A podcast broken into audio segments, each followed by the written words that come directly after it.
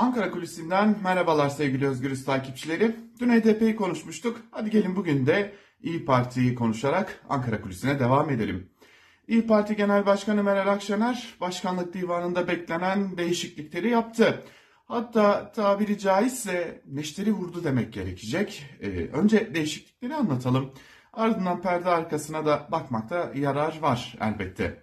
Şimdi Meral Akşener'in değişikliğiyle birlikte yeni başkanlık divanına eski kadın politikaları başkanı Ayşe Sibel Yanık Ömeroğlu, Türk Dünyası ve Yurtdışı Türkler Başkanı Yavuz Ağar Alioğlu, Milli Güvenlik Politikaları Başkanı Nuri Okutan gibi önemli isimler giremedi.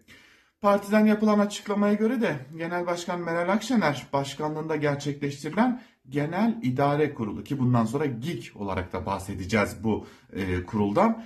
Bu toplantıda başkanlık divanında bir takım değişikliklere gidildi. Buna göre önemli bir değişiklik Teşkilat Başkanı Koray Aydın siyasi işler başkanı olurken partinin teşkilat ve gençlik politikaları başkanları önemli bir husus doğrudan İyi Parti Genel Başkanı Meral Akşener'e bağlandı.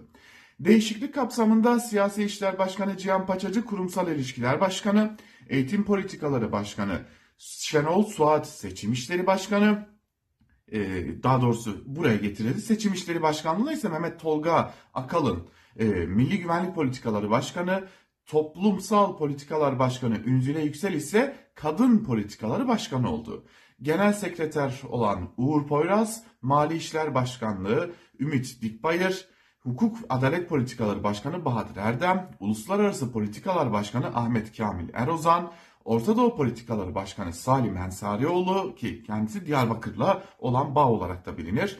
Yerel Yönetimler Başkanı Metin Ergun, Ekonomi Politikaları Başkanı Bilge Yılmaz, Kalkınma Politikaları Başkanı Ümit Özlale ve STK Başkanı Burak Akburak divandaki yerlerini korudular. Toplumsal Politikalar Başkanlığı görevine getirilen Ayfer Yılmaz, Eğitim Politikaları Başkanlığı görevine getirilen Sevinç Atabay, Türk Dünyası ve Yurtdışı Türkler Başkanlığı gibi İYİ Parti açısından önemli bir noktaya getirilen Rıdvan Uz ise divanda yer alan yeni isimler arasında. Yeni başkanlık divanına eski kadın politikaları başkanı Ayşe, Ayşe Sibel Yanık Ömeroğlu, Türk Dünyası ve Yurtdışı Türkler Başkanı Yavuz Ağralioğlu ve Milli Güvenlik Politikaları Başkanı Nuri Okutan ise girmeyi başaramadı. GİK'ten alınan Siyaset Akademisi Başkanlığı'nın genel başkanlık bünyesinde yeniden yapılandırılması kararı biçiminde e, bir karar verildi ve Mehmet Akalın e, Doğa ve Çevre Politikaları Başkanlığı'nın e, Gençlik Politikaları Başkanlığı adı altında yeniden yapılandırılması kararı çerçevesinde de Berna Sukas ve Arzu Önşen de yeni divanda yer almadı. Bu değişikliklerle birinci sırada ekonomiye önem verildiğini açık bir şekilde görüyoruz. Atanan bazı isimlerin ekonomide sözleri dikkate alınan önemli isimler olduğunu da rahatlıkla söylemek mümkün. Ancak bana kalırsa en büyük değişikliklerden biri elbette ki Koray Aydın ile birlikte oldu. Bunu belirtmekte fayda var. Aydın için siyaset çevresinde İyi Parti'de Akşener'den sonraki isim, teşkilatlara hakim olan isim gibi bir takım yorumlar yapılıyordu.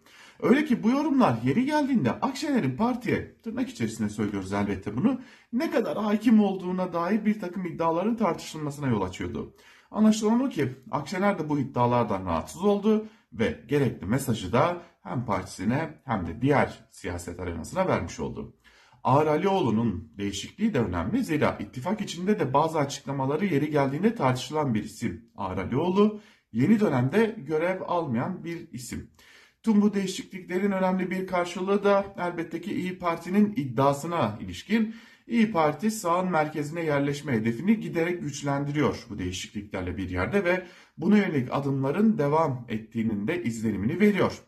İyi Parti üzerinde oluşmasına asla izin vermedi. MHP'nin devamı, MHP'li muhalifler izlenimine de Akşener'in çarpıcı bir müdahalesini görmek mümkün bu değişiklikler ile.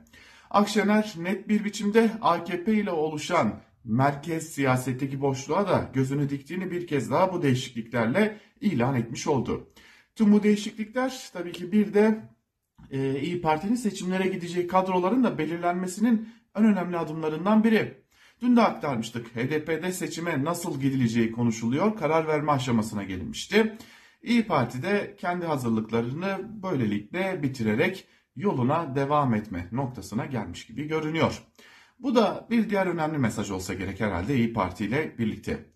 Ankara Kulisi'nden bu bilgilerle bugünlük de bu kadar diyelim. Bir başka programda yine hem Özgürüz Radyo'da hem de Özgürüz Radyo'nun YouTube kanalında görüşmek dileğiyle. Hoşçakalın.